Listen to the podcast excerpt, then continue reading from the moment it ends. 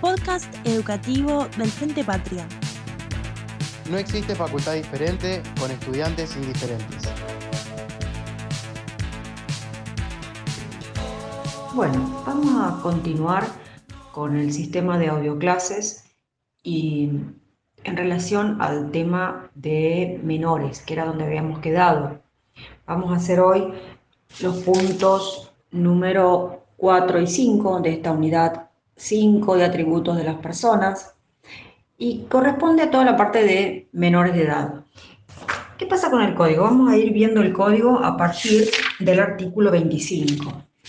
Menor de edad eh, tiene un montón de cambios ¿no? en relación a lo que era el código anterior, pero lo que hace este, este código es incorporar una nueva figura que es la del adolescente. Entonces, desde el nacimiento hasta los 18 años, el, sujeto pasa por esta etapa de ser menor de edad. Pero a partir de los 13 se transforma en adolescente, es una nueva figura que trae el Código Civil y Comercial. Nosotros eh, vamos a ver que toda la normativa de menores Menores lo llamo solamente en esta etapa del código.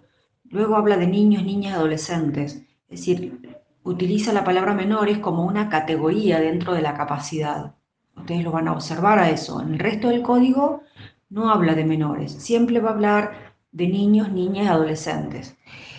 Ahora, esta, esta normativa de menores, ya lo hemos dicho en otras oportunidades, lo que hace es armonizar la Convención de los Derechos del Niño, que tienen en el texto algunas normas importantes en relación al tema de capacidad. Entonces, fíjense que le hemos transcrito alguna, la, Convención de los Derechos del Niño es larguísima, pero le hemos transcrito algunas normas que por ahí pueden ser relevantes para esta etapa del estudio de la capacidad de los menores. Y esa Convención de los Derechos del Niño que tiene rango constitucional, generó en Argentina una ley que es la ley 26061. Fíjense que nosotros no la desarrollamos aquí, sobre todo porque ustedes van a tener otra materia en, la carrera que es justamente, eh, va a tratar el, tema de menores. Entonces, es una, materia que es teórico-práctica que habla sobre eh, menores o niños, niñas, adolescentes. Em, pero sepan que existe una ley que era justamente la bajada de la convención hacia la normativa interna. Esta ley que se llama Protección Integral de Niños, Niñas, Adolescentes. No la vamos a estudiar ahora, pero sí sepan que existe. Nosotros vamos a ver los menores en relación a la capacidad a este atributo ¿no? de las personas. Entonces, hemos dicho, se, es menor a partir del nacimiento hasta los 18 años y a partir de los 16 el menor lo llama el código adolescente en ese artículo 25. ¿Qué es lo importante saber de este tema de los menores? El código va a traer, más allá de, estas discusiones que lo hemos dicho previamente, si es menor, este menor va a ser incapaz hasta los 18 o va a tener una capacidad, eh, una capacidad como regla e incapacidad como excepción a partir de que tengan edad y grado de madurez suficiente, eran las dos, las dos miradas que hay, que en el, en el texto se lo vamos poniendo, es interesante ver una institución que incorpora ¿no? el, Código Civil y Comercial, que es la autonomía progresiva en los menores. ¿Qué ¿De qué se trata la autonomía progresiva? El artículo 26 es el que va a incorporar esta idea de autonomía progresiva. Nosotros, siguiendo un poco los lineamientos de Aida Kemmelmacher, que es una de las redactoras del código, creemos que esta autonomía progresiva de los menores refiere a competencia que tiene el menor en materia de derechos personalísimos, es decir, derecho a la salud, por uno de los tantos personalísimos, y en materia de derecho de familia que no tiene una vinculación directa, la autonomía progresiva, con el ejercicio de derechos patrimoniales, sino que justamente se refiere a derechos extrapatrimoniales, como son personalísimos y derechos de las familias. Entonces, el artículo 26, que es el que trata la autonomía progresiva, la autonomía progresiva, nosotros le hemos puesto algo que interesa que ustedes lean, que es el origen de la autonomía progresiva, que surge en la década del 80 en Inglaterra, cuando ah, el Estado de Inglaterra suministra sin autorización de los padres anticonceptivos a niñas menores de 16 años, es decir, con menos edad de 16. Y bueno, viene una madre que, emulando al con, mis hijos no te metas, bueno, en este caso fue más o menos parecido y hace un juicio, la señora Hillick, contra el Estado de Inglaterra para evitar que a sus hijas les den anticonceptivos sin su autorización. Entonces, Fíjense, lean, nosotros lo tenemos en la página 267, es una hojita nada más, pero que eso les va a dar a ustedes la idea de desde dónde viene esto de la autonomía progresiva. Y que fíjense que en ese momento se estaba tratando de anticonceptivos, es decir, de derechos personalísimos, cuidado de la salud.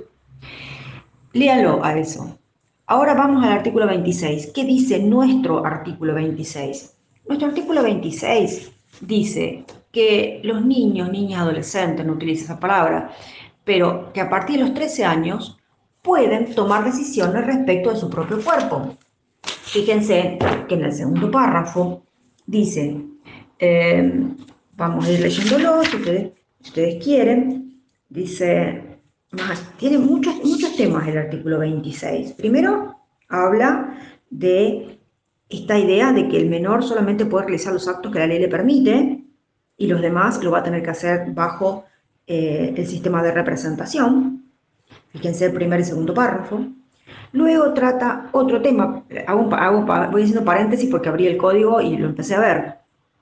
Habla también de este derecho del niño a ser oído en proceso judicial.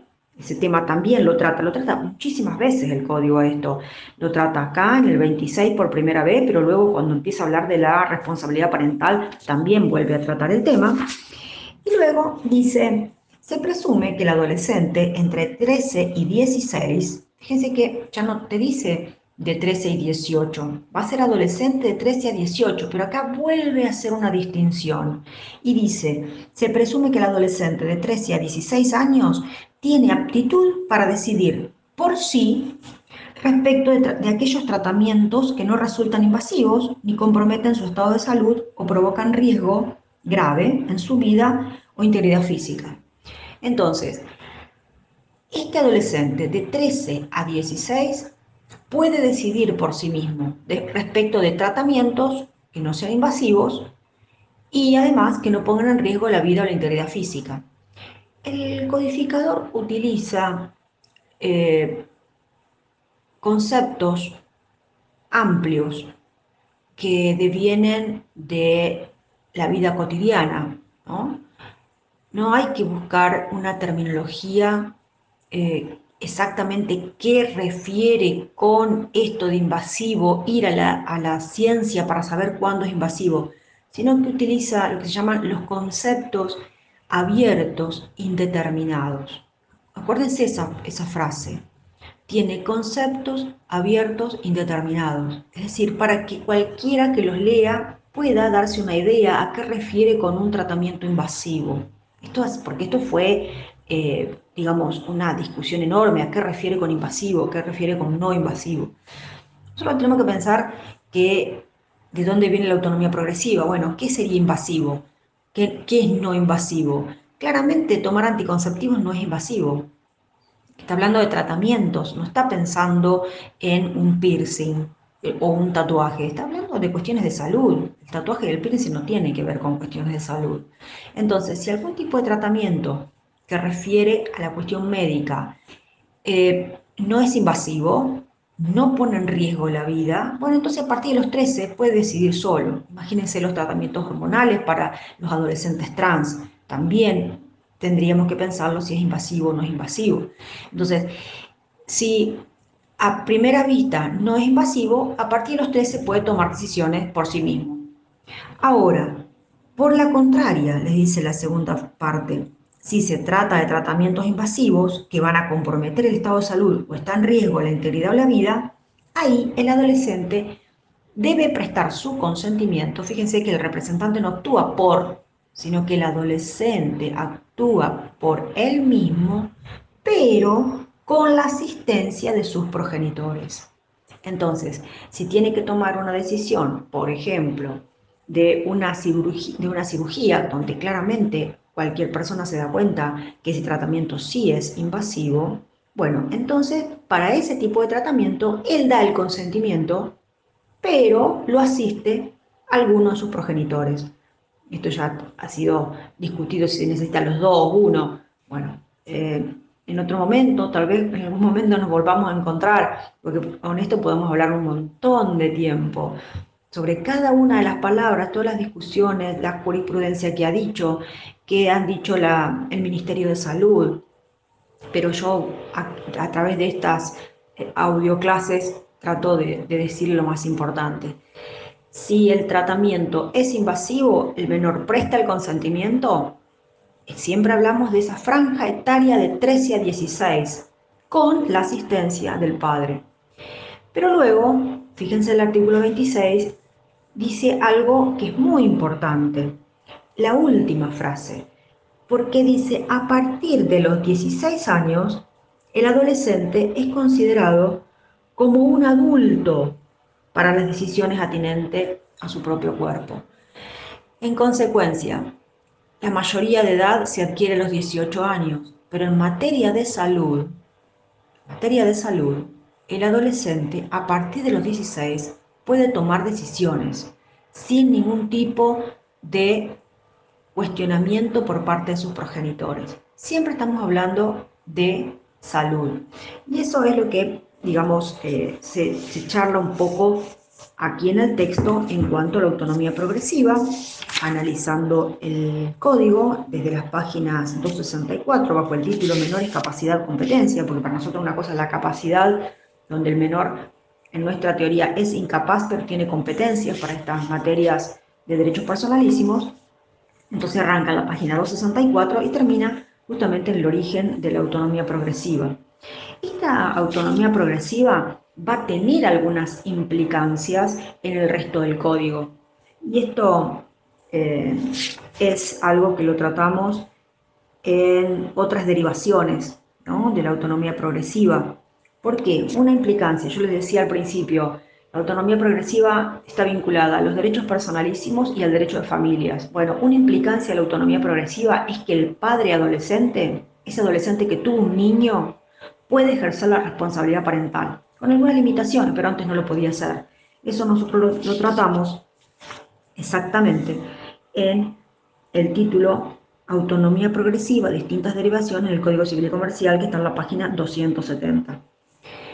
¿Qué otra cosa vamos a ver en materia de menores? Agarro el, programa y vemos convención, protección, el modelo autonomista, principio de adquisición progresiva de capacidad, que es la autonomía progresiva, derechos de la minoría de edad, fíjense que entre paréntesis le ponen el artículo 26, y después la atribución plena claramente es a partir de los 18 años. ¿Qué otro punto nos queda acá? Eh, el punto de la emancipación. ¿no?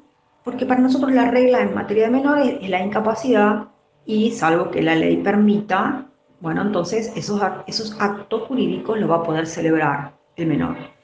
Pero hay un momento donde el menor puede ser por regla capaz, pero va a tener algunas restricciones de origen legal. Y ahí es cuando el menor se emancipa. Y la única causal de emancipación es el matrimonio.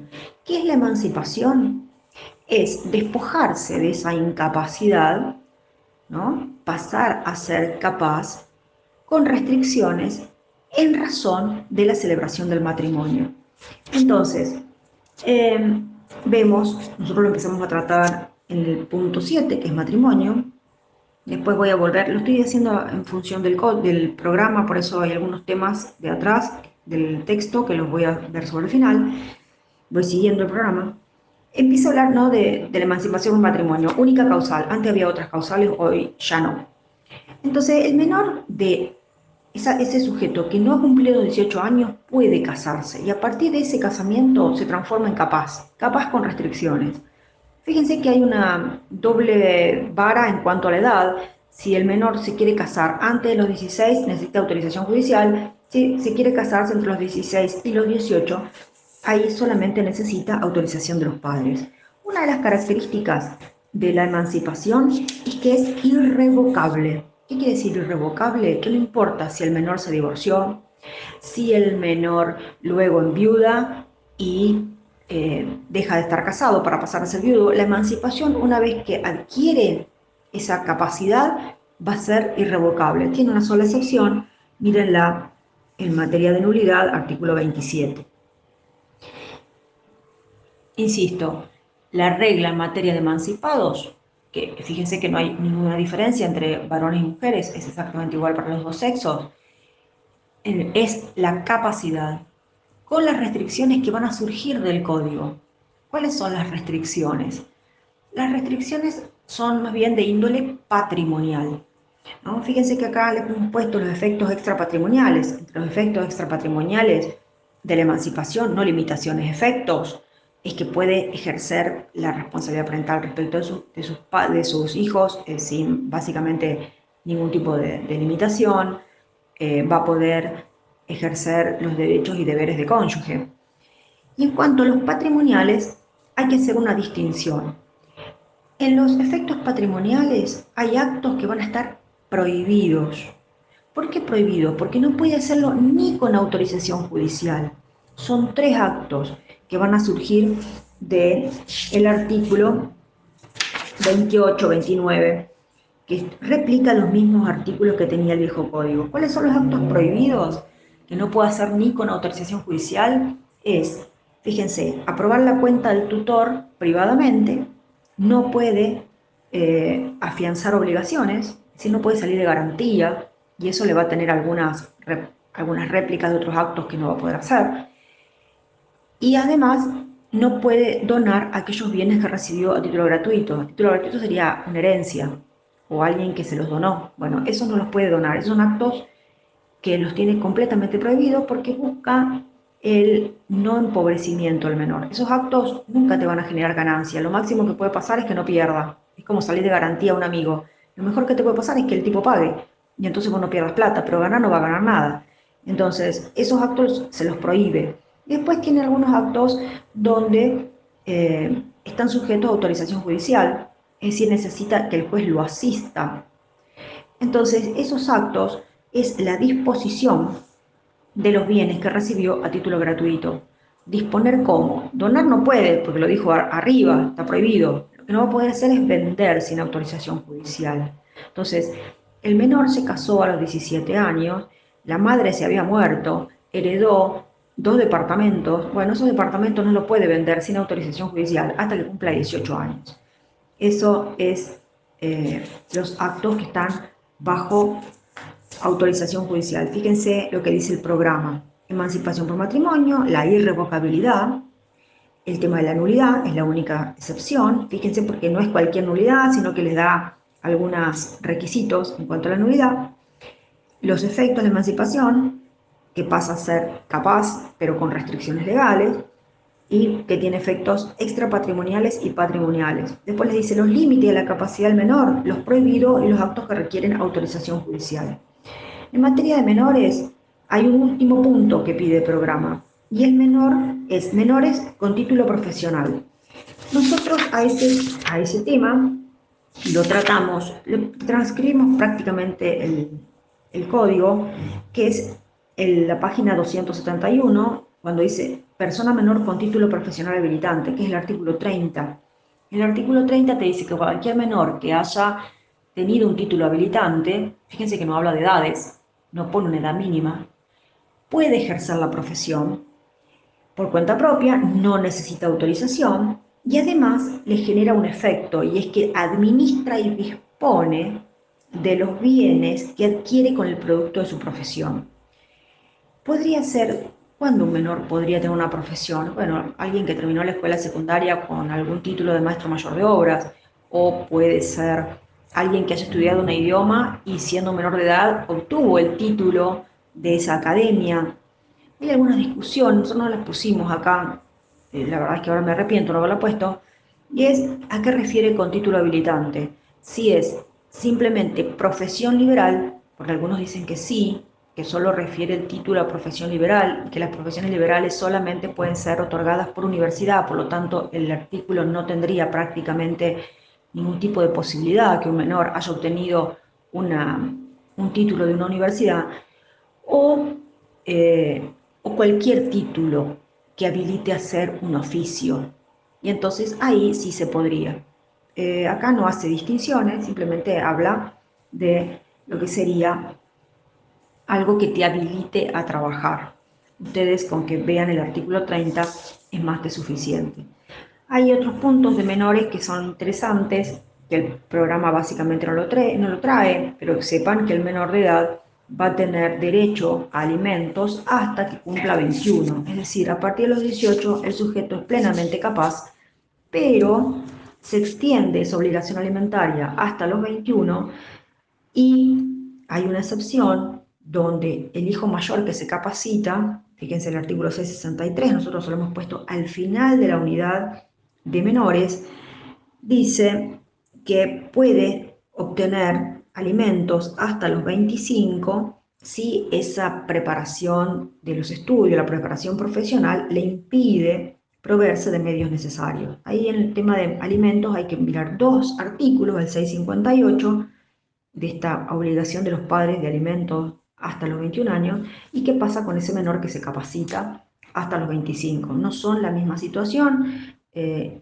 la obligación es hasta los 21, pero podría extenderse, pero probando estos requisitos del artículo 663. Bueno, eh, he hecho más o menos 22 minutos de audio, espero que haya sido medianamente claro. Si hay dudas, no duden en preguntar, vuelvo a explicar los temas que, que fueran de interés de ustedes no hay ningún problema, si tenemos que volver para atrás, hacemos audios nuevos. Ahora las chicas le van a mandar también un trabajo práctico que refiere a la primera parte y al, tema de menores. Y yo estaría mandando otro audio esta semana para hablar de las personas con afecciones subjetivas, que sería la unidad 6, toda la parte de salud mental. Bueno, espero que estén bien y yo continuaré haciéndolo de esta forma, no sé hasta, hasta cuándo. Estamos como en un stand-by.